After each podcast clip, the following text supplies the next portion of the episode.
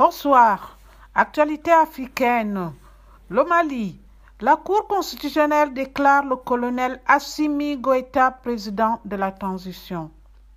La Cour constitutionnelle malienne a déclaré ce vendredi le colonel Assimi Goïta, chef de l'État et président de la transition, censé ramener les civils au pouvoir, indique un arrêt de la Cour parachevant le deuxième coup de force conduit par l'officier et les militaires en neuf mois.